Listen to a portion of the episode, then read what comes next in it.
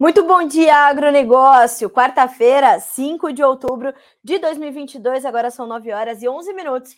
Pelo horário oficial de Brasília, estamos no ar com a nossa abertura de mercado. Instagram, Facebook, YouTube e noticiasagrícolas.com.br, tudo online e acontecendo para que vocês sejam sempre os produtores mais bem informados do Brasil. A gente vai te trazer notícias, cotações, uh, política, economia, geopolítica e, claro, as suas dúvidas, responder as suas perguntas, porque é para isso que a gente está aqui, para atender as suas informações, as suas demandas de informação. Então, mande para nós sua cidade, seu estado, mande seu nome, mande a pergunta que você quer respondida, os mercados sobre os quais você quer saber mais. A gente está aqui justamente para isso. Conhecimento bom é conhecimento compartilhado, e são esses conhecimentos que você pega aqui que vão te ajudar a tomar boas decisões, é, como mais um insumo, né? Um dos maiores insumos do produtor de hoje é a comunicação, é a informação, certo? Te lembro que o Bom Dia Agronegócio tem o apoio da Cochupé, a maior cooperativa de cafeicultores do mundo, e que Letícia Guimarães está com a gente pela redação do Notícias Agrícolas, colhendo ali todos os seus comentários e fazendo essa comunicação entre nós e vocês, tá certo? Então, linhas de comunicação aberta, Instagram, YouTube, fiquem à vontade para mandar a, participação de vocês para que a gente possa fazer junto, então, essa próxima hora aqui de informações. Já já estará conosco o Marcelo Debaco para a gente falar sobre o mercado do trigo, que tem aí estado bastante volátil também. Estamos em plena colheita aqui no Brasil, precisamos entender como essas duas informações se fundem e como elas chegam, portanto, para o produtor brasileiro na hora de formar negócios, na hora de formar preços e tomar decisões, tá? Então, já já Marcelo Debaco está com a gente para a gente falar sobre trigo, senhoras e senhores, ok? Vamos juntos. Primeira coisa, vamos passar pelos preços para você saber como é que estão as bolsas internacionais e o mercado cambial aqui no Brasil, B3 também, porque as coisas já começaram. Hoje cheguei um pouquinho mais, mais tarde, aqui tivemos uns imprevistinhos de manhã, nada sério, mas agora já estamos aqui conectados. Então temos Bolsa de Chicago com soja, milho e trigo em queda. A soja cai 0,7% para valer 13 dólares e 73 centos por bushel, o milho 6,80 com 0,4% de queda e o trigo perde 0,3% para valer 9 dólares por bushel. Ainda em Chicago, soja e fare... Uh, óleo e farelo de soja. Ambos também em campo negativo. O óleo cai mais acentuadamente, perde 1% para valer 64 centos mais 38 por libra-peso.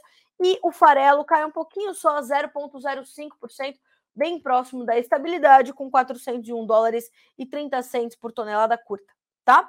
Bom, Bolsa de Nova York agora, vamos checar os preços. O café e o açúcar sobem, o café sobe significativamente, 1,2% de alta para 2 dólares e 21 mais 88 por libra, subindo, como eu disse, 1,2%.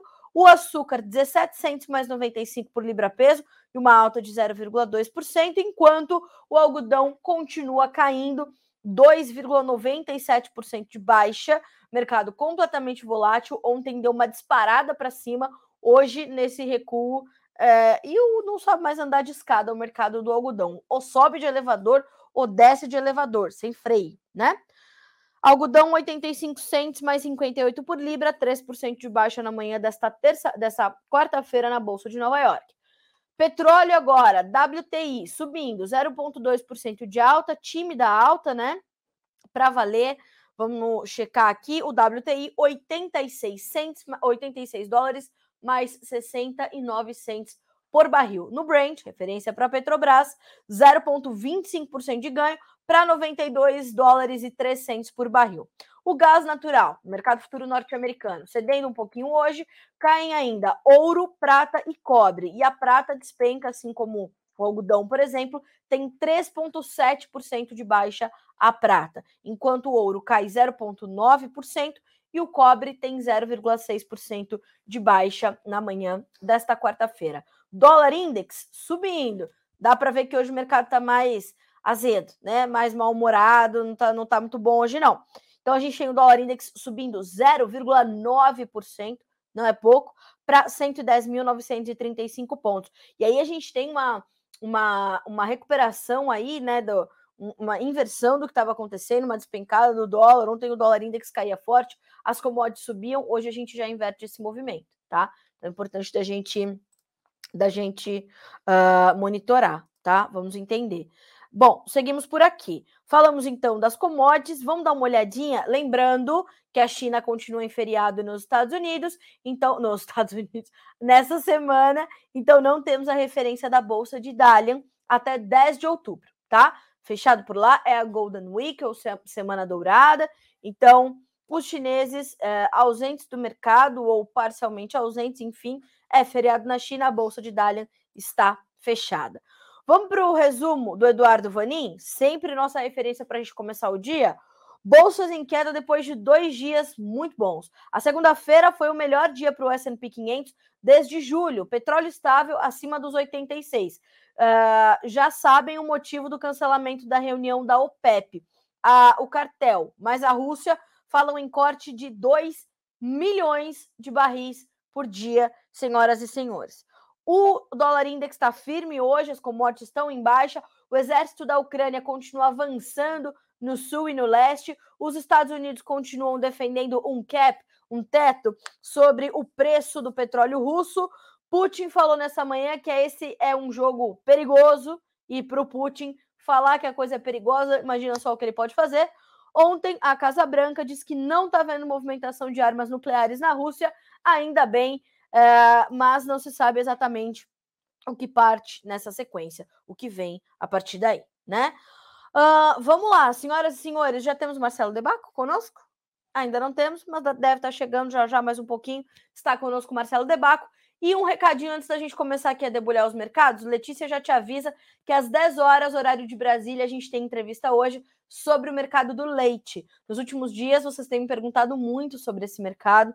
Os preços têm caído, né, no pagamento ao produtor, tem cedido um pouquinho. Subiram muito forte até agosto as cotações aqui no Brasil, o preço pago ao produtor, o que não quer dizer que o produtor está nadando em dinheiro, não é isso que estou dizendo, mas os preços vieram numa trajetória importante de alta. Em contrapartida, tínhamos margens ainda muito apertadas para o leite né? Além do que começamos a importar um pouco mais porque era viável. E aí que aconteceu? O mercado volta a ceder um pouquinho, aumentamos a captação, então o consumidor final na ponta também vai sentir preços mais baratos, o que é bom, né? Para o consumidor final é bom, então, a gente tem sempre que fazer esse equilíbrio. Mas para o produtor, o preço está cedendo um pouco e a Letícia vai detalhar mais essas informações uh, né, para trazer essa, esse detalhamento. E já respondendo, portanto, o Luciano Choucino uh, de Tamarana, no Paraná, pedindo informações do leite. Pode ficar sossegado, viu, Luciano? Que então às 10 horas a gente chega não só com informação, mas com orientação para vocês também, pecuaristas leiteiros. Fechado? Então, 10 horas, bota um um, como é que eu costumo dizer, um aviso aí no teu celular, tá certo? Para ficar por dentro do que vai acontecer hoje uh, e o que está acontecendo no mercado do leite, ok? Bom, eu vou pedir para o meu time me avisar aqui no chat do, do StreamYard, né? Uh, quando o Marcelo Debaco chegar, porque eu sei que ele tem um compromisso na sequência, não quero atrasar, ok? Bom, Seguimos por aqui, senhoras e senhores. Falamos então desse recadinho do leite e já falamos um pouquinho do mercado. Eu quero trazer uh, informações sobre o mercado da soja, já que hoje a gente volta a ver os preços recuando. Então a gente está falando de novembro com 13 dólares e 73 centos por bushel, perde 10 pontos mais 25. Janeiro, 13,83, caindo também 10 pontos mais 25. O março, 13 dólares e 91, baixa de 9 pontos mais 75. O maio, 14 dólares por bushel, uma baixa também de 9 pontos mais 75. Senhoras e senhores, o que passa a pressionar o mercado da soja? Os mesmos fatores, as mesmas notícias que vocês já conhecem. Nesse momento, a gente não tem, né, é, muito claro um, um, né, um, um, um cenário, um pano de fundo para o mercado subir. Então, há notícias que pesam sobre as cotações nesse momento. O plantio no Brasil, a colheita americana, o financeiro azedo, né, a aversão ao risco. Hoje é um dia de, de aversão ao risco um pouco mais elevada e a gente vê essa pressão sobre as cotações. Então, por isso que nós temos essa, esses primeiros contratos abaixo dos 14 dólares por bushel. Só o maio, que é referência para nossa safra, se sustentando nesse patamar, o que é também uma informação positiva mas bem frágil ali o, o, o, patamar dos 14, pelo menos nesse momento, até que novas informações surjam. Vamos dar uma olhadinha nos preços do trigo para a gente chamar nosso convidado, portanto, para essa conversa. O trigo também cede hoje na Bolsa de Chicago. As, as perdas variam de 5 a 6 pontos mais 25 neste momento. O contrato dezembro tem 8 dólares e 96 centos por bushel, o março 9 dólares e 9, o maio 9 dólares e 16, o julho 8 dólares e 99. Conosco, portanto, Marcelo Debaco, meu grande amigo da Debaco Corretora, que eu sei que já está se preparando para sair dali para pegar um voo. Não é isso, Marcelo? Bom dia, meu amigo. Seja bem-vindo ao Bom Dia Agronegócio. Bom dia, Carol, tudo bem? É, a gente, eu estou aí me preparando para sair para Cruz Alta. Hoje nós temos um evento lá é, da John Deere, abertura da colheita de trigo, né? Então a gente está na correria. Faz parte, é época de safra, a gente tem que estar tá preparado para isso. É isso. Mas assim que é bom, né, Marcelo? Se a gente está em movimento é porque a gente está produzindo, ainda mais você levando seu conhecimento adiante, que é tanto. Então, vamos, vamos embora. Depois você traz essas informações para a gente. Tá legal. Obrigado, Carol. Marcelo, diga para gente, como é que está é, é, o mercado nesse momento, principalmente aqui no Brasil, quando a gente está colhendo a nossa safra, que deve ser a maior safra de trigo da história do Brasil, versus esse mercado completamente volátil na Bolsa de Chicago. Que momento é esse? Como é que você está fazendo a sua leitura do, do, do, do, presente cenário? Olha, a leitura é que, não querendo ser otimista demais, mas a oferta é, foi foi suplantada pela demanda, ou seja, a demanda é muito maior do que a oferta, a demanda é maior que a produção, então, mesmo que nós tivéssemos uma demanda equilibrada, não haveria acúmulo de estoques. A gente percebe que desde 2016 até agora não ocorreu acúmulo de estoques de trigo. A situação climática global é bastante difícil. O plantio da safra de inverno acontece com dois eventos danosos para o plantio. De um lado, seca, do outro lado, guerra.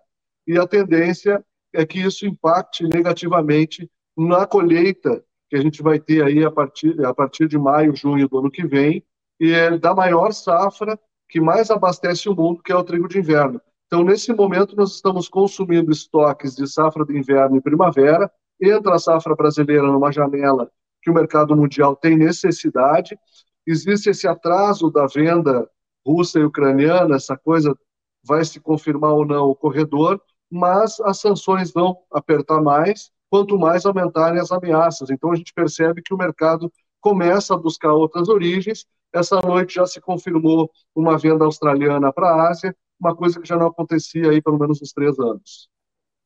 Marcelo, é, essa entrada, essa chegada da janela uh, da, da safra brasileira nessa janela onde ela é necessária. A gente vai ver o Brasil mais uma vez se destacando nessa, nesse, nesse é, é, movimento de aumentar as suas exportações. O trigo brasileiro vai ser mais demandado é, pelos nossos clientes internacionais? Nós temos um movimento bastante interessante. De um lado, o produtor ficou sem receita na safra de verão e as tradings ficaram sem soja por causa disso. Então, tem muito mais gente disposta a pôr dinheiro, a operar o mercado de trigo do que nós tínhamos no ano passado.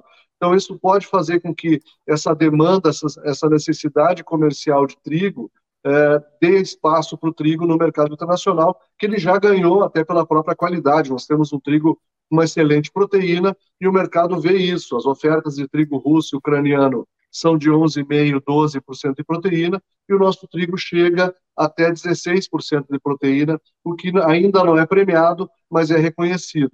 Por outro lado, também existe o risco de safra argentina, a questão climática argentina não para de prejudicar a safra deles, isso vai fazer cada vez mais essa janela se abrir para o Brasil. O que nós temos aí de risco, é, para não ser tão otimista, é a situação de espaço no porto. Né? Nós temos logo em janeiro uma safra de milho que deve ser colhida e depois uma safra de soja. E, e essa robusta safra de trigo que a gente espera para o Rio Grande do Sul pode ser que em algum momento tenha que ser liquidada para fazer espaços e o porto talvez não tenha condições aí de abrigar tantos tipos diferentes de grãos. Isso faz parte aí da falta de planejamento logístico que a gente tem aí eh, no estado, eh, seja pelas empresas ou até pela parte do poder público. Marcelo, o que isso quer dizer em termos de preço para o produtor brasileiro? Ele vai ter uh, condições aí de, de formar bons preços, apesar de todos esses fatores, dessa, dessa talvez incerteza logística, é, ele vai ter boas oportunidades, apesar desses, desses pontos? Olha, Carol, essa questão de bom preço é muito mais de quem vende do que a gente que está no mercado aqui fazendo os negócios. O que eu percebo é o seguinte: nós tivemos um mercado que chegou no topo, ali no, na, no auge da crise da guerra, a negociar trigo a R$ 2.350 a tonelada, e hoje se negocia trigo aí a 1.720, chegou a negociar trigo até 1.800 agora, nesses dias, e muito mais pelo câmbio. Então, o que tem feito a régua do mercado subir ou baixar tem sido muito mais a conversão cambial do que propriamente a bolsa. Se nós olharmos, as bolsas continuam com precificação forte, apoiados justamente naquilo que a gente falou no começo da conversa, que é estrangulamento eh, da oferta, né? A demanda está muito forte e a gente pode ver isso precificar. Então, eh, o preço mínimo do trigo é, ali ao redor de R$ 1.540 a tonelada e hoje se negocia na casa dos 1.720, 1.730 no Porto. É, essa diferença que a gente tem que entender se ela é, valor, é valor suficiente para o vendedor ou não. Claro que sempre reforçando que o câmbio vai fazer o momento do preço, a gente pode ter aí, como nós tivemos na semana passada, um preço 100 reais mais alto que isso. Sim. Marcelo, eu ia te perguntar justamente isso. Te preocupa o atual momento é, e a movimentação atual do câmbio, pelo menos até o fim do segundo turno uh, para as eleições presidenciais aqui no país? Isso deve tirar um pouco do ritmo das negociações, com o produtor ainda é, inseguro sobre esse caminho que o dólar pode fazer? Olha, Carol, diferente de outros momentos da economia mundial, está todo mundo hoje no mesmo barco, né? Não tem ninguém assim, pô, estou muito bem. O Brasil desponta como um país muito bom. Nós vamos, é, depois de 42 anos, crescer mais que a China, mas quer dizer que a China está indo mal, não que a gente está indo tão bem. Mas, de qualquer forma, é uma, é maneira otimista de ver, positiva para o Brasil. É, e eu vejo assim, a situação eleitoral, é, ela é um fator, não é mais o fator. Nós temos outros pontos é, da economia global, a própria recuperação dos juros internacionais, a, o Fed continua dizendo que vai participar com mais juros para recolher moeda do mercado, e mesmo assim o câmbio brasileiro continua forte e o nosso câmbio, a nossa situação de juro também é forte, a nossa bolsa é muito forte, a nossa economia é, é baseada nos commodities agrícolas, isso nos dá muito vigor frente ao investidor. Ele olha para o Brasil como um país é, ensolarado, com muitos bons ventos e com uma possibilidade de continuar o trabalho que já vem sendo feito no mercado internacional de abastecimento de alimentos. Então, nesse ponto, eu vejo que o câmbio não tem muito mais o que fazer. A gente pode ver essa linha do 5,15, mas pode ver a linha do 5,40 também, por fatores externos, muito mais até do que fatores internos pela migração dos capitais. Tá. Uh, Marcelo, se a gente pudesse. É, eu acho difícil, né? Porque a gente tem é, particularidades de cada região, particularidades de cada produtor. É, mas a gente tem alguma orientação que vá ajudá-lo a, a, tomar decisões a partir desse momento, diante desse quadro que você detalha para a gente? Porque é, apesar de toda essa questão da, da, manutenção do conflito e tudo mais, dessa incerteza sobre o que chega de Rússia, de Ucrânia, é, a gente vê que, é, e talvez por isso a gente veja uma volatilidade se intensificando muito é, nos mercados. Os preços do trigo já chegaram a 13 né, dólares por, por bushel na Bolsa de Chicago, voltaram para os 9. É, a gente consegue trazer uma, uma orientação comum para os produtores nesse momento, diante de tantas tantos caminhos que o mercado pode seguir, ou melhor que ele tenha a fazer é buscar entender a sua particularidade e reduzir a sua exposição ao risco? É, como eu te falei no começo, aqui no meio da conversa, né, Carol, os preços não são ruins perto dos preços históricos, que a gente tinha que estar sempre com o chapéu, é, a Câmara Setorial das Culturas de Inverno, do trigo, especialmente, sempre em Brasília, batendo na porta, pedindo apoio governamental para comercialização, PEP, PEPRO, VEP, toda aquela ferramenta que existia, acabava distorcendo o mercado, até para a indústria local ficava complicado, e hoje a gente percebe que existe já uma dinâmica de mercado estabelecida, assim como existe para o milho e para o soja, o trigo também tem. O que eu chamaria assim de atenção ao produtor, especialmente no Rio Grande do Sul, é que enquanto existe massa mole, o trigo tem essa, essa fragilidade da giberela. Então, percebeu que a lavoura está ficando vermelha, não vamos esperar chorar o leite derramado. Tem que aplicar, fazer a cobertura para que a gente não tenha problemas de qualidade. Porque é, depois, né, já que o trigo está tão bom, as lavouras estão muito bem. Então, a precificação ela está acontecendo dia a dia. É importante participar do mercado dia a dia, estar tá presente no mercado. E como o volume é grande, todo mundo aumentou a sua participação. Pelo menos aquele excedente do que plantou a mais, uh, o pessoal começando a colher já deveria pôr no mercado para evitar que em algum momento fique ali estrangulado uma sobreoferta para o mercado talvez retraído. Tá certo. Bom, Marcelo, a gente vai acompanhar, como sempre, uh, com a tua companhia, com as tuas informações. Obrigada mais uma vez, meu amigo, por estar conosco. Sempre um prazer receber você. Boa viagem para ti, bom trabalho. Beijo na Rita, beijo na Duda, no Marcelinho, todo o super time da Debaco. Obrigada, Marcelo. Muito obrigado. Beijão a todos aí também, Carol. Obrigado um pela oportunidade. Imagina, eu que te agradeço. Até mais, Marcelo. Tchau. Boa quarta-feira para você. Obrigado.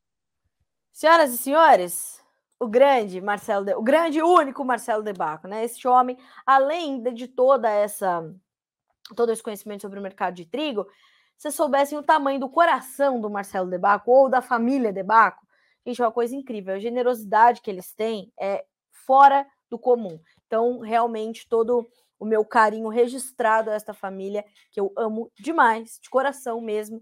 É, é mais um, né? Está ali no meu time, que eu sempre falo para vocês, acompanhem essas pessoas, né? É, selo Carlinha de qualidade, porque é, são essas pessoas que me ensinaram. Se eu hoje fico aqui uma hora falando sobre agronegócio com vocês, é porque eu tive grandes mentores e o Marcelo Debaco e a Rita Debaco estão nesse time, tá certo? Bom, entenderam mais ou menos como é que está a questão do trigo, né? Estamos colhendo uma safra recorde aqui no Brasil. A gente tem uma volatilidade ainda muito forte no mercado interno, mas o grande alerta do Marcelo vem para essa questão do câmbio, né? Como vai valer isso para todos os outros produtos? Nesse momento, o dólar aqui no Brasil está subindo, tem uma alta de aproximadamente 0,7%, 0,8% já testou, 5,21, tá? Então a gente está falando aí de, um, de uma recuperação, mas muito tímida ainda em relação às baixas dos últimos dois dias, principalmente da segunda-feira, quando os preços, quando o dólar cedeu mais de 4%, mas voltou ali para os 5,17. Perceba que ontem nós fizemos uma live com o time do Agrobidnet e também com a Royal Rural, né? Uh, e ontem o Ronaldo da, da Royal Rural falava muito sobre isso, sobre como uh, essa, uh, o mercado cambial entrou numa espécie de canal de conforto ali entre os 5,15, 5,17, 5,16 e uh, apesar da baixa né, dos 4% de ontem, ele ainda conseguiu encontrar ali certo suporte, certa proteção naquele 5,17 que foi o fechamento da segunda-feira. Então, uh, perceba que essa questão cambial ela vai estar tá no centro aí das discussões. Claro que até a finalização do segundo turno das eleições, vai ser difícil a gente ver grandes negócios acontecendo, porque o produtor está muito cauteloso, está muito é, é, na defensiva agora, tentando esperar o que vai acontecer, né? Fora que o produtor de trigo está focado em colher, está focado na qualidade, esse é um outro alerta trazido por Marcelo Debaco, a questão da giberela, não pode é, é né, é, é, deixar passar produtor já viu ali os primeiros sinais, se previna, faça o que é possível fazer para garantir a qualidade do seu trigo e não ser questionado sobre isso. Isso é muito importante também, tá? Temos aí, uh, mais uma vez, o, o, trigo brasileiro se apresentando como uma alternativa importante na exportação, no mercado internacional, dada a sua qualidade, mas também dada a falta de dois players importantíssimos no mercado, é, a possibilidade Uh, do, do, atraso né, no plantio das novas safras, tanto de Rússia quanto de Ucrânia. Então está tudo muito, é, é, muito semelhante ao início da guerra, mas o mercado já entendeu isso. E enquanto isso, você aqui no Brasil está colhendo uma safra recorde. Perceba suas oportunidades, é importante participar do mercado dia a dia e como o Marcelo pontuou. O preço é feito dia a dia. Então, faça suas contas e entenda suas oportunidades, ok? Bom, Tem muita gente hoje me perguntando sobre o café, principalmente sobre o café Conilon. Já já vou trazer essas respostas, até porque a Virgínia já me trouxe as respostas. E aí eu vou começar respondendo essa pergunta, que essa eu tenho certeza da resposta. O Rafael Gonza, Gonza diz assim: Bom dia, Promissão São Paulo. Você é a Carla ou a Virgínia? Eu sou a Carla, tá? Carla Mendes, Virgínia Alves é aqui minha parceira de trabalho, cuida de café, cuida de clima, vocês conhecem a carinha dela, mas eu sou Carla Mendes. A gente tem até uma, a gente brinca muito aqui aqui no Notícias que quem assistiu Dois Filhos de Francisco vai pegar essa referência, que é Camargo e Camarguinho, eu e a Virgínia, né? Tem muita gente que teve um almoço que falou: "Não, você é a a, a, Carla, com certeza, ela, não, mas eu te assisto. Ela dizia, não, mas você assiste a Carla. Então, eu sou a Carla, tá bom? Mas se vocês quiserem, um dia a gente traz a Virgínia, a gente mostra para vocês que não, que eu sou mesmo a Carla. Fechado? Uh, obrigada, viu, Rafael, pela pergunta. Adorei. É, bom, seguimos por aqui. Como eu disse, já já a gente traz as informações para vocês do café Conilon, né? Vou só concluir aqui o mercado de grãos. Comecei a falar um tiquinho da soja. Vamos falar um tiquinho agora, uh, concluir a soja, falar um tiquinho do, do milho. Trouxemos o Marcelo para falar do trigo e a gente parte para soft commodities, tá bem? Concluindo a soja. Então, neste momento, a gente não tem nenhum fator que possa é, é, dar um, um, estímulo efetivo para a alta dos preços, porque estamos plantando no, na América do Sul, estamos colhendo nos Estados Unidos, temos um financeiro, como eu falei, avesso ao risco, principalmente hoje. Ontem nós tivemos um apoio do petróleo, por exemplo, o, dólar, o, o óleo de soja subiu forte, ajudou a puxar os preços dos grãos, né? E temos uma China fora do mercado, então tá difícil para o preço nesse momento. Só que também ceder muito agressivamente né? É, pode puxar uma demanda diante de estoques ainda apertados, porque o mundo ainda precisa de safras saudáveis vindas da América do Sul, de soja na safra 22/23, para começar começar a equilibrar ou reequilibrar a, o quadro global de oferta e demanda. Ontem nós fizemos uma notícia aqui te questionando quanto é que a soja, quanto é que a América do Sul vai entregar de soja efetivamente para o mundo, né? Lembrando, Dia 12 de outubro tem o um novo relatório do USDA, o Departamento de Agricultura dos Estados Unidos. Na perspectiva de alguns analistas, como por exemplo o seu Ginaldo Souza ou Luiz Fernando Gutierrez da Safras e Mercado, a gente poderia ter uma revisão para baixo da safra norte-americana, da produtividade, uh, porque do final de agosto, percorrendo todo setembro, e ainda temos algumas condições adversas de clima, o cenário complicou bastante para algumas regiões importantes, de acordo com o Drought Monitor, aquele monitor da seca lá para os americanos. E segundo o seu Ginaldo Souza, que esteve nos Estados Unidos, né, no Crop Tour, inclusive com o Notícias Agrícolas, uh, ele pôde perceber que a gente sabia, né? Ele, ele trouxe informação, ó, tem lugar aqui que está regular, mas precisa de chuva para se estabelecer. E parece que essas chuvas não chegaram. O Drought Monitor mostra essa expansão da área de seca. Então, a gente poderia ver no dia 12 de outubro essa revisão na produtividade da soja norte-americana. Caso isso aconteça, a gente poderia ter um repique em Chicago. Mas precisa isso se confirmar, precisa vir num número que o mercado considere.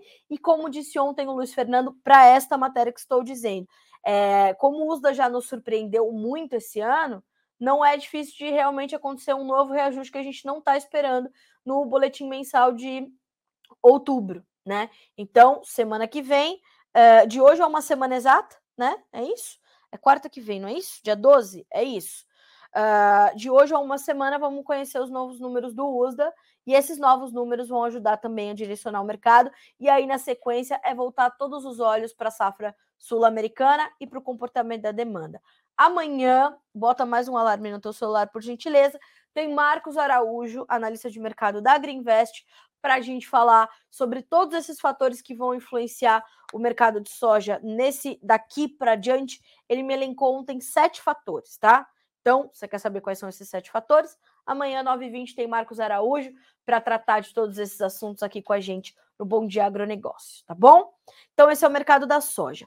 Mercado de milho. Mercado de milho, senhoras e senhores, vamos olhar como é que tá a B3? Subindo, vai, pe pegou na mão do dólar e né, deu aquele pulinho para também se recuperar das altas, das baixas que foram registradas no começo da semana. Foram registradas essas baixas, em parte, claro, é, em função das perdas muito agressivas do dólar.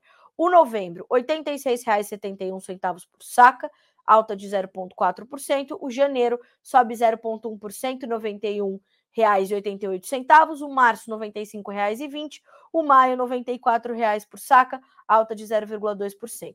Pessoal, quando a gente olha para o mercado de milho, aqui no Brasil, é um cenário também muito semelhante ao que a gente tem relatado nas nossas últimas edições aqui do Bom Dia Agronegócio. Né? A gente não tem grandes informações ou grandes notícias que possam vir a, a, a mexer com o rumo dos preços de forma muito diferente do que a gente já tem visto. E é uma lateralização muito clara que se observa nesse momento para B3, por exemplo. É, nós continuamos a ver o preço no porto pagando melhor do que no interior, a exportação desempenhando bem, o milho brasileiro muito demandado. Aqui no interior, indústrias se dizendo abastecidas, comprando um pouquinho da mão para a boca, nada muito agressivo, mantendo esse mercado lateralizado, inclusive no mercado futuro aqui no Brasil, que são os preços na B3. Vai ter, claro, o impacto do câmbio, vai ter o impacto dos prêmios, vai ter o impacto do comportamento da demanda externa e interna, mas nesse momento o mercado já conhece esses fatores todos, fora uma safrinha plena que tivemos em 22, salvo alguns problemas, claro, como sempre teremos, uh, mas temos uma, uma oferta considerável que chegou da safrinha 22. Então isso também está na conta, tá? Então vamos acompanhar. Deixa eu ver se a gente uh, puxa aqui o, o comentário do Vlamir Brandaliz. Eu sempre gosto de trazer o comentário do Vlamir sobre o mercado brasileiro, que nos ajuda a ter uma, né, uma, uma espécie de, de luz né, para o produtor entender que momento é esse que ele está vivendo. Então, uh, o mercado de milho está nesse, nesse caminho, como eu falei, sem grandes novidades, sem grandes notícias.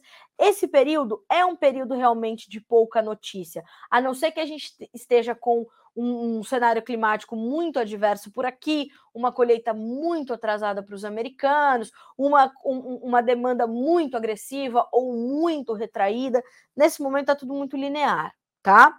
Claro, tem problemas, tem notícia boa, mas nada que a gente já não conheça, certo? Uh, deixa eu ver, deixa eu ver. Olha só. Deixa eu aumentar aqui um pouquinho a letra, porque senão essa jornalista não, consegue trazer para vocês de jeito nenhum.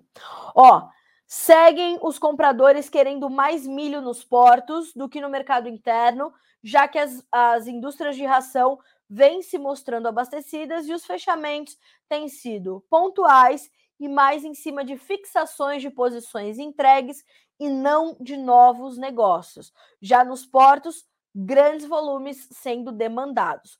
Com o plantio da safra andando bem no sul e no sudeste, e grande parte dos produtores já apontando ter fechado o plantio, principalmente no sudoeste, centro do Paraná e evoluindo nas demais regiões. O que, que o Vlamir quer nos dizer? Em resumo, aquilo que eu acabei de te descrever. Então, temos as indústrias aqui no Brasil abastecidas, o produtor também segurando um pouquinho, porque quer um preço um pouco melhor, no interior não, não liquida tão bem, então está focado na exportação, que era, volto a dizer, um ponto já muito adiantado pelo Vlamir, que era o seguinte: foco na exportação, porque a formação do preço vai estar tá ali e os melhores negócios também. Aí, quando a gente fala de exportação de milho brasileiro, a gente está falando uh, de uma exportação que em setembro chegou a 2 milhões 550 mil e 200 toneladas, tá? É, em todo o mês de setembro. E aí a gente está superando é, as expectativas, a gente vem nesse, né, com fôlego para exportar até 40 milhões de toneladas de milho aqui é, nesse ano pelo Brasil, tá certo? Então, de olho. É, os negócios nos portos vinham fluindo com níveis de 90 a 94 reais na semana passada. Agora a gente está falando de algo entre 85 e 88, também com o peso do câmbio, né? A baixa forte do dólar tirou também, como tirou para a soja, algo entre 10 reais por saca na segunda-feira, tirou de 5 a 7 reais aproximadamente 5 a 7, 8 reais por saca também nos portos. Não ia ficar de fora o milho com essa pressão cambial, né? Bom, seguimos por aqui, senhoras e senhores. Ó, dólar tem forte alta frente ao real com aversão global a risco. Eleições seguem no radar. A cotação da hora é de R$ reais e deixa eu atualizar, 20 centavos, alta de 0,6%. Como eu já tinha adiantado, dólar index também subindo, então um movimento generalizado não é só uma alta do dólar frente ao real, mas a uma cesta de moedas, ok? Bom, falamos de soja, falamos de milho, deixa eu ver se eu não deixei de responder ninguém, né? Uh, Alene, bom dia, Chapadão do Sul, Mato Grosso do Sul. Carla, me fala sobre a soja. Hoje falei bastante. Me esclarece quando você fala que as commodities subiram. É, me perdoe pela pergunta. Toda pergunta é boa, tá, Lene? Começa daí. Toda pergunta é importante. Bom, quando a gente fala que os preços das commodities subiram nas bolsas, tá? O, mercado de commodities é um mercado muito vivo, então ele está o tempo todo se movimentando, né? Então a gente tem aí, diferente de preços de, de mercados que são negociados fora de bolsas, a gente está falando de commodities que são negociadas o tempo todo, o tempo todo, o tempo todo, né? Inclusive de madrugada, os computadores, os robozinhos estão ali é, é, entrando e saindo das posições, fazendo os preços girarem. Então, hoje, Lene, as cotações da, da, da Eita, as cotações da soja na Bolsa de Chicago estão operando em baixa, estão recuando as referências no mercado internacional, ok?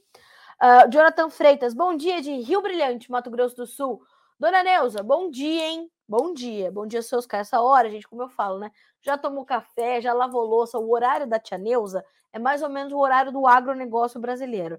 É cinco horas, já tá de pé. Cinco, coisa de quatro e meia, por ali. Gabriel Sirkorski, bom dia, bom dia. Chupinguá, Rondônia, capital do boi gordo. Bom dia, Rondônia. Bom dia, capital do Boi Gordo. O Cleidson Clay, sempre com a gente também, muito bom. Bom dia, Carlinha. Bom dia, Cleidson. Bom dia também para o meu amigo Danilo Padovani, lá de Sacramento, Minas Gerais. E para o Renato Lourenção, dando bom trabalho a todos. Bom trabalho para ti também. Renato que está lá em. Como é que é o nome da cidade? Bauru, tá? Bom, Falamos então dos grãos, vamos passar para o mercado de café, porque as pessoas estavam me perguntando aqui sobre o mercado do café Conilon, né? O que está acontecendo com o, o, café Conilon, né? Vai reagir ou só cair o preço? Calma, gente, calma. Ó, a Virgínia já dividiu aqui é, algumas informações comigo sobre os preços nas bolsas, inclusive Londres, preços estáveis porque o Vietnã divulgou boas exportações. Para o produtor brasileiro, esse café ainda fica na indústria, tá? Então a gente está falando é, do maior exportador global de conilon, que é o Vietnã. Lembrando que a Virgínia trouxe a informação para a gente na semana passada de que o Brasil poderia, em cinco anos, superar a produção de conilon, superar o Vietnã. Uh, e nós tivemos uma produção recorde de conilon nessa safra, com 18 milhões de sacas, de acordo com os números da Conab, a Companhia Nacional de Abastecimento, enquanto o mercado trabalha com 21 milhões de sacas. Então, uma safra recorde, uma safra grande, o preço vai sentir essa pressão da oferta, né? Isso para o Conilon. Quando a gente olha para o café arábica, a gente está falando é, hoje de preços em alta na Bolsa de Nova York, altas de mais de 1%. Dezembro, 2 dólares e 22 mais 55 por libra, 1,5% de alta. O março, 2 dólares e 12 mais 70, 1% de ganho também. O maio, 2 dólares e 8 mais 5, sobe 1%. O julho, 2 dólares e 4 mais 40 por libra-peso, tá? Então temos esse quadro para o mercado de café. Bom, o que está é, é, na conta do mercado do café? A preocupação com a oferta global, a, oferta brasileira foi baixa, a oferta colombiana foi baixa, tivemos problemas, isso é líquido certo. Uh, a gente está olhando para uma tentativa do mercado voltar à casa dos 2 dólares e 20, então a gente tem de fato um momento aí preocupante, é, não é nem preocupante, né? As preocupações já foram absorvidas pelos compradores, pelos vendedores, pelos produtores. O mercado sabe que está num momento de, de ajustada relação de oferta e demanda. Mas a gente tem a questão cambial para o produtor brasileiro olhar, a gente tem a questão do financeiro, que também pesa, a gente tem a questão da guerra entre Rússia e Ucrânia, que também pesa, e tudo isso, a, a, a possibilidade de uma recessão fortíssima na Europa. Então, tudo isso, a Europa, que é, é importantíssimo cliente do nosso café. Então, a gente está falando de um cenário muito conhecido já pelo mercado. Então é preciso monitorar, o mercado vai buscar de novo os 2,20, né? O dezembro já voltou para casa dos 2 dólares e 20 por libra, então a gente está nesse caminho. Para o açúcar, que hoje sobe, é, a gente está de olho nas questões todas ligadas uh, ao petróleo, naturalmente, ao superávit que nós temos uh, projetado aí para essa nova safra de açúcar, de mais de 3 milhões de toneladas, e o mercado também vai se equilibrando uh, nessas informações todas. Hoje o petróleo está uh, subindo um pouquinho, vai ajudar nessas altas do açúcar. A gente está falando de março. 17 centos mais 99 por libra peso, maio 17 centos mais 21, julho julho operando abaixo dos 17 com o julho com 16 uh, centos mais 82 e o outubro, perdão, não é junho e julho, é julho e outubro, o outubro com 16 centos mais 86. E o meu outro destaque na manhã de hoje é o mercado mistíssimo do algodão. Dezembro e março caindo forte, 3% de baixa. O dezembro com 85 centos mais 55 por libra e o março com 83 e 85, enquanto temos ali o março Uh, e o maio, o maio, perdão, recuando para 84 centos mais 83 por libra peso. Então o mercado de algodão segue muito volátil, tem fundamentos positivos, mas tem pressão forte do financeiro aqui no Brasil, perspectivas positivas, inclusive de uma safra maior na temporada 2022-23 com aumento de área, tá? Perspectivas, projeções da Abrapa, Associação Brasileira dos Produtores de Algodão. OK? Bom, Vamos falar de boi gordo, senhoras e senhores. São uh, ah, 9 horas e 51 minutos pelo horário oficial de Brasília. Senhoras e senhores, já vi que a minha audiência deu uma caidinha agora. Por quê? Porque hoje estamos um pouquinho mais tarde trazendo essas informações. Amanhã voltamos ao horário normal, tá bem? Uh, o Lima Daniel, qual a previsão para o preço da soja para o ano que vem, sendo que multinacionais estão querendo pagar 130 reais para abril de 23? Daniel de Santana do Araguaia, no Pará. Daniel, é, bom, o que está acontecendo, né? É, a gente está olhando para um mercado que vai sentir muito forte o impacto da questão do câmbio. Então, é, quando a gente traz essa, essa perspectiva de preço, eles provavelmente estão olhando para um câmbio futuro, precisamos saber quanto é que está esse dólar, quanto é que está o prêmio que eles estão contabilizando, uh, e a gente precisa lembrar que em abril de 23 a gente já vai ter é, uma colheita brasileira quase que concluída, né? Ou concluída. Então, a gente está falando de uma nova grande oferta, eles estão contabilizando uma safra cheia de soja no Brasil, né? A gente está falando de 150 milhões mais de toneladas no início das perspectivas, né? Então, a gente é, tem uma previsão de que os preços sejam efetivamente uh, mais baixos, mas ainda preços que remuneram, mas as margens do sojicultor brasileiro serão menores nessa próxima temporada, ou nessa temporada que está sendo plantada agora, inevitavelmente. Tem que olhar câmbio, tem que olhar prêmio, tem que olhar Chicago, entender que conta que eles estão fazendo para te oferecer 130 reais para abril de 23. Minha sugestão: olho vivo nas consultorias, nas corretoras, nos profissionais que falam a notícias agrícolas e tem ao teu lado um profissional de confiança para te ajudar a tomar essa decisão, tá certo? O Luciano Choucino perguntou: o papo sobre o leite, que vai ser daqui a pouco, é nessa mesma live? Não, Luciano, sugiro que você vá para o. Vamos passar por lá. Mais sete minutinhos está no ar a Letícia com as informações do leite e também pelo YouTube, tá? Aí a gente troca, já já estou encerrando por aqui, mas você pode ir para o noticiasagricolas.com.br, que a Letícia vai estar tá ali com o seu convidado para trazer essas informações, tá certo? Pessoal, se eu não respondi alguém, eu peço desculpas, tá? Mas eu vou aqui, né, trazendo um pouco de cada coisa, mas acho que consegui responder a todo mundo. Enfim, uh, bom dia, Diogo, tudo bem, meu amigo? Uh, Diogo é lá de. Ah, Luciano, segue, tá? Esse perfil, ó, maravilhoso. Eu vou colocar aqui até o teu o teu arroba para você ver que eu tô falando com, com você mesmo, tá? Segue esse perfil, tá? Arroba DNA do Leite vai te ajudar muito com informações desse setor.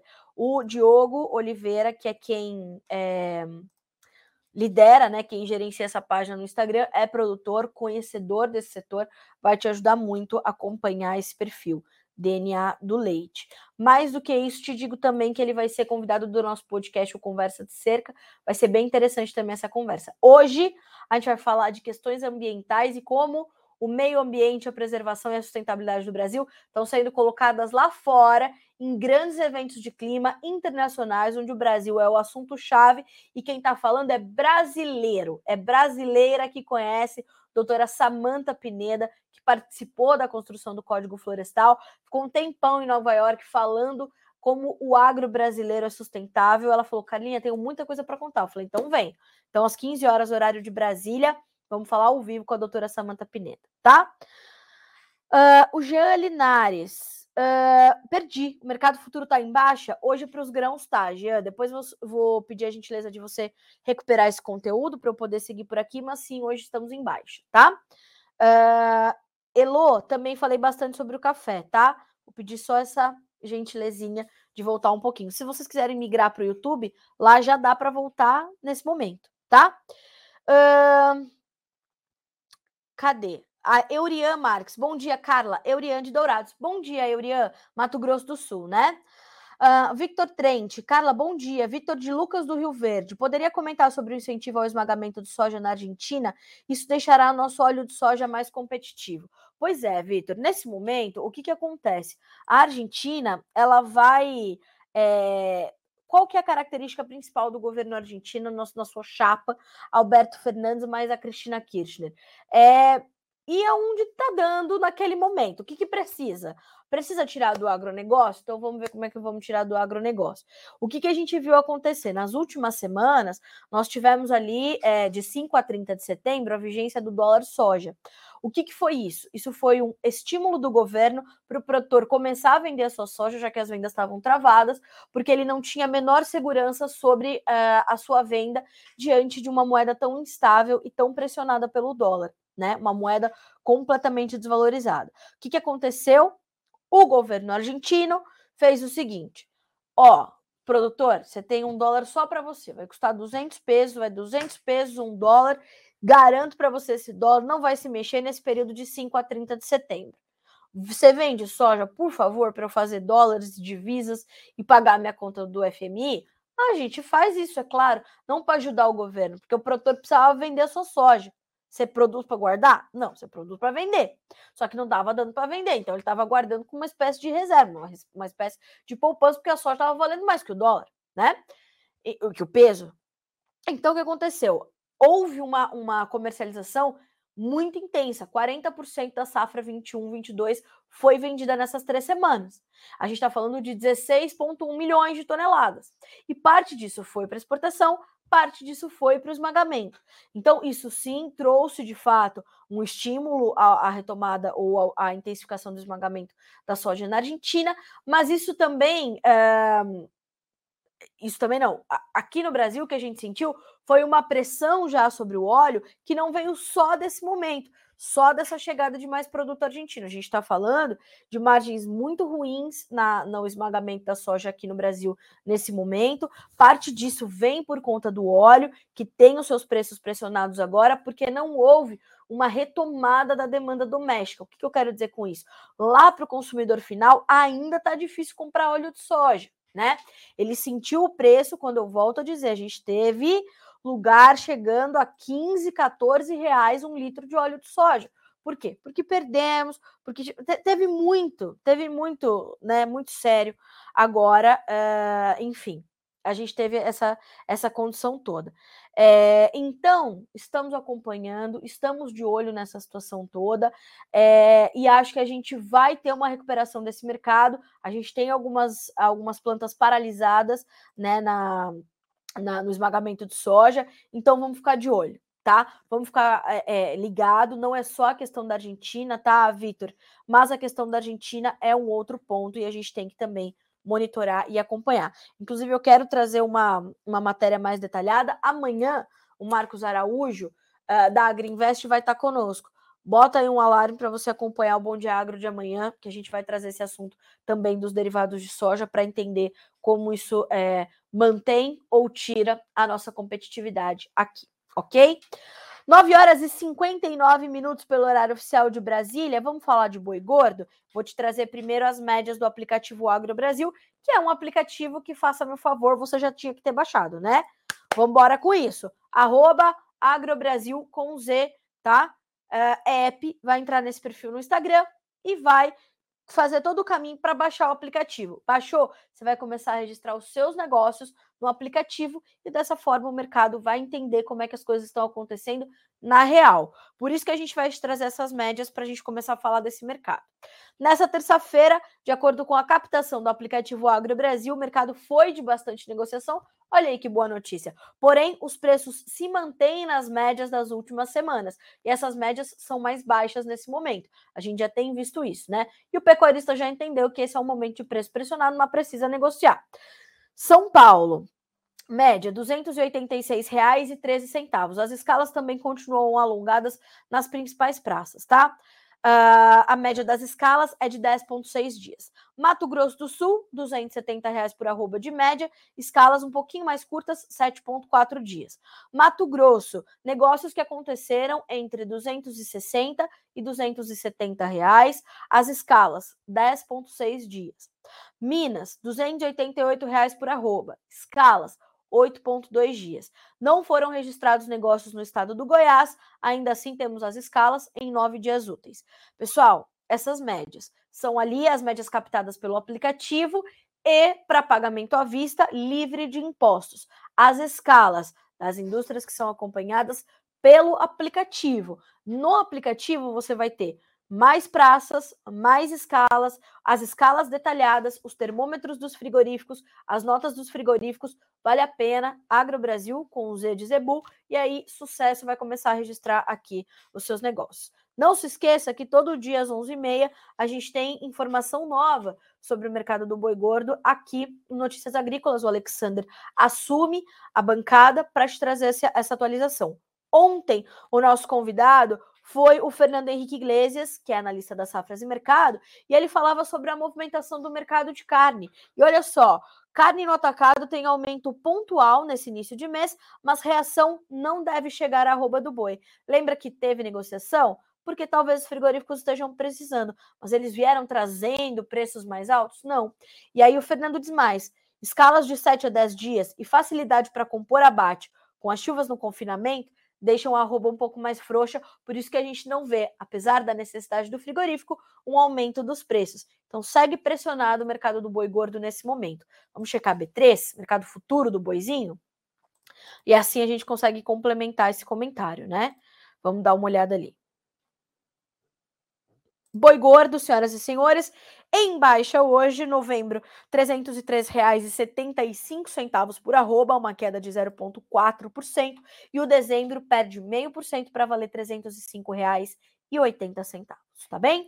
10 horas e 2 minutos pelo horário oficial de Brasília. Quero terminar aqui o nosso Bom Dia Agro com algumas informações importantes. Já adianto para vocês que o mercado do, do leite está rolando, tá? Pagamento ao produtor cai em setembro, com demanda enfraquecida e oferta de produto aumentando. Quem está dando essas informações para Letícia é a Jéssica Olivier, que é analista de mercado da Scott Consultoria, referência quando o assunto é pecuária também. Ok? Então, depois que terminar, e ela vai ficar salva essa entrevista quando você quiser assistir. Vídeos, leite, sucesso. Vai procurar pelo nome da Jéssica, vai ficar bem informado, tá bem? Bom, senhoras e senhores, continuando por aqui para fecharmos. Bom dia, Carla. Sou de Antônio Prado, Rio Grande do Sul. Tem alguma informação de uma possível retomada do subsídio argentino, como houve no mês passado? Matheus, por enquanto não tá? Vamos entender como é que fica, porque já é esperado pela Bolsa de Comércio, pela Bolsa de Cereais de Buenos Aires, um aporte menor que deverá vir da agricultura argentina para a economia do país. Nós demos também essa informação na última sexta-feira. Os cálculos mostram um recuo importante do é, que eles chamam de PBA, lá, né, o Produto Bruto Agropecuário, é, e, consequentemente, uma, uma um, um percentual menor uh, de receitas geradas para a economia vindas do agronegócio. Porque a gente pode ter um aumento de área de soja, o que não é esperado por alguns analistas aqui no Brasil, mas é, é uma das poucas culturas que deve passar por isso, porque girassol deve diminuir, trigo deve diminuir consideravelmente. Então, tudo isso. Deixa eu ver até se eu não tenho essa informação. Peraí, se eu não tenho essa, esses números detalhados, mas eu acho, eu acho que não, peço desculpas, mas eu vou, né, usando as informações e vou me desfazendo delas, assim, aqui no meu computador para eu poder trazer outras para vocês, né? Então, é, de fato. Mas essa notícia está disponível para você, eu vou buscar aqui o título detalhado, e aí você consegue, e vou te dar o caminho, claro, e você consegue ter essa informação, tá? Ó, é, safra 22-23 deverá contribuir menos com a economia argentina, a, a Bolsa de Cereais de Buenos Aires adianta que devemos ter um aporte, um aporte menor vindo da agricultura nessa próxima temporada. As exportações, de acordo com a Bolsa, deverão apresentar uma baixa de 9,2% em seu fluxo de divisas e a arrecadação fiscal podendo apresentar uma redução de 9,1%.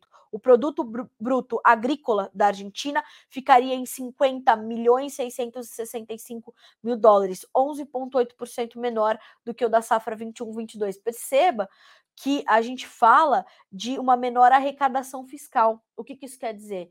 Menos venda, menos retenções para o governo. Não podemos esquecer que a soja, o milho, o trigo, o óleo de soja, o farelo de soja são taxados na Argentina na hora de exportar. Isso tira a competitividade dos nossos irmãos uh, e também, é, mas de outro lado, gera essa, esse, né, esse bolinho de dinheiro para o governo. As contas são trágicas, são 33% da soja, do farelo e do óleo que fica para o governo. Então, faça suas contas. E essa informação em tempos de segundo turno, hein, senhoras e senhores, é importante. Fica aí a reflexão. Tributar a comida. Ô, oh, Jesus Cristo. Eita, e vão acabar com a miséria, vão acabar com a fome. Tá bom. Aqui hum, a gente pensa. Tá bom, então tá. Outra notícia importante, assim, Matheus, vou te deixar essa o caminho dessa notícia e o título para você acompanhar, tá? Ó, menu notícias soja. Pessoal, esse, esse perfil que eu uso aqui para comentar no Instagram é um outro bracinho das nossas redes sociais, tá? É uma página que eu gerencio lá no Instagram, jornalista da soja. Vale a pena vocês seguirem também, porque ali tem informações concentradas justamente sobre soja, tá? Soja, milho, grãos, economia política, para a gente concentrar. Lá é mais um bracinho das nossas redes sociais, tá? Então, é, menu Notícia Soja, vai procurar por esse título, viu, Matheus? Foi ele que me perguntou, né? Aqui o Matheus G. Riva. Vou colocar aqui o seu arroba para você ver essa, essa notícia, tá bem? Bom, bom dia, Carlinha. Demorei, mas cheguei. Bom dia, Márcio. É, pessoal, uma outra noticinha importante dessa manhã de quarta-feira é essa aqui, ó. Vou dividir com vocês. Indicador antecedente de emprego da FGV chega à máxima de quase um ano. O indicador antecedente de emprego do Brasil subiu em setembro para o maior nível em quase um ano, de acordo com os dados divulgados pela Fundação Getúlio Vargas nessa quarta-feira. O IAEMP, que antecipa os rumos do mercado de trabalho no Brasil, teve um avanço de 1,5 ponto, chegando a 83,8 pontos, o maior nível desde outubro do ano passado. E, segundo o economista da FGV, o Rodolfo Tobler, abre aspas, o patamar do indicador ainda exige alguma cautela, mas sua trajetória favorável neste trimestre indica um cenário positivo para o mercado de trabalho.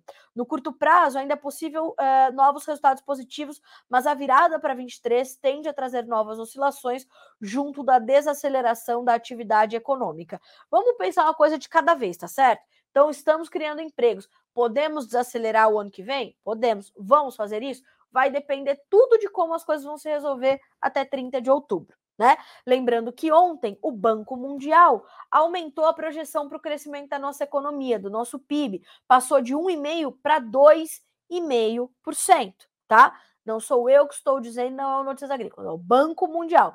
A economia brasileira deverá terminar o ano com um crescimento de 2,5%, segundo novas estimativas divulgadas nesta terça, ontem, pelo Banco Mundial. A projeção, a projeção anterior estava em 1,5%. Para 2023, o organismo internacional manteve o crescimento do PIB previsto em 0,8%, lembrando que ainda é crescimento, tá? Muito bom. Lembrando que estamos saindo de uma pandemia, estamos é, saindo ou estamos no meio de uma guerra, estamos no meio de uma crise energética, de uma crise de alimentos, e o Brasil não só está alimentando a sua população, dizendo o mais, produzindo comida, vamos repensar a distribuição de renda e o acesso das pessoas à comida, porque sim, temos pessoas passando fome no Brasil, isso é fato, né? No Brasil e no mundo, porque há uma crise de alimentos, há um processo inflacionário que no Brasil está sendo controlado uh, e temos que repensar realmente o acesso das pessoas à comida, tá? 10 horas e 10 minutos pelo horário oficial de Brasília. Senhoras e senhores, muito obrigada pela companhia até aqui. Uh, volto a dizer, amanhã voltamos no nosso horário normal, na nossa programação normal, aí um pouquinho depois das 8h30. Uh, ah, hoje tivemos né, algumas, algumas prioridades aqui que realmente precisávamos, precisávamos tratar, mas chegamos com as notícias, com as informações, para que vocês sejam sempre os produtores mais bem informados do Brasil. Amanhã tem mais. Boa quarta-feira, bom trabalho e bons negócios para você.